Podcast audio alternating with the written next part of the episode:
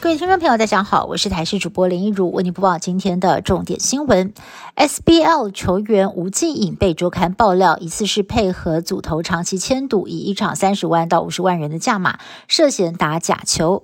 即使吴继颖透过 IG 否认打假球，但是检警火速分案调查，刑事局在昨天晚上将他约谈到案，说明今天是林地结束，进一步传唤侦讯。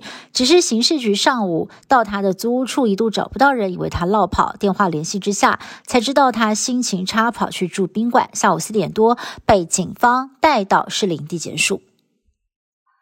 高端疫苗传出打气未见好转，有诊所的医师分享，部分的民众一听到施打的厂牌是高端，就立刻离开。而现在更传出有些诊所因为高端的库存量多，没有办法进货其他厂牌的流感疫苗。外界也质疑了高端流感疫苗在台湾执行第三期临床试验的时候，受试者的年龄只有二十到五十岁，开放接种的对象却是三岁以上，其他族群并没有在台湾经过临床试验的评估，施打之后是否会有风险呢？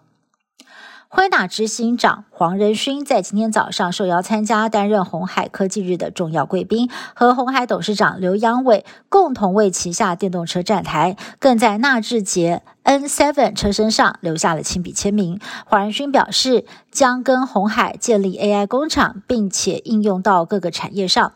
最后，黄仁勋也再度以幽默的口吻跟现场的人约定夜事件，引发了哄堂大笑。以巴冲突再添悲剧，在美国总统拜登访问中东前夕，加萨市有一家医院十七号遭到了空袭，传出有多达五百人死亡。哈马斯指控以色列发动攻击，但是以色列否认，并且宣称是加萨激进团体发射火箭失误所导致。双方各说各话，但是伊斯兰世界一致将矛头指向了以色列。巴勒斯坦总统阿巴斯表示，这是一场大屠杀，宣布跟埃及还有约旦。共同取消和美国总统拜登的四方峰会。加萨医院遭到空袭，造成了惨重的伤亡。而在以色列，有不少的医院都有危机意识，有的医院地下化，将地下停车场充当为战时的医疗中心；有的医院在设立之初就做了地下掩体，只要一有战事发生，所有的医护人员跟病人都转移到地下碉堡内躲避敌人的攻击。加萨医院遭到了轰炸，造成五百位平民死亡。以色列跟哈马斯互控对方是杀人凶手，这起事件也迅速点燃伊斯兰世界的怒火。黎巴嫩真主党宣布愤怒日，号召群众走上街头。愤怒的群众焚烧美国还有以色列的国旗，军警强力镇压，引爆激烈的冲突场面在各地不断的上演。中国正面临四十年来最大的经济危机。不过，“一带一路”高峰论坛十八号还是如期在北京登场。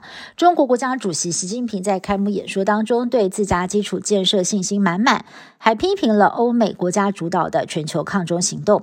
俄罗斯总统普京在发动侵乌战争之后首次访问中国，受到了极高规格的礼遇，并且与习近平进行场边会。普京强调，在困境当中特别需要密切的外交合作。中俄现在站在同。阵线与西方国家抗衡的态势可以说是昭然若揭。以上新闻是由台新闻部制作，感谢您收听。更多新闻内容，请您持续锁定台视各节新闻以及台视新闻 YouTube 频道。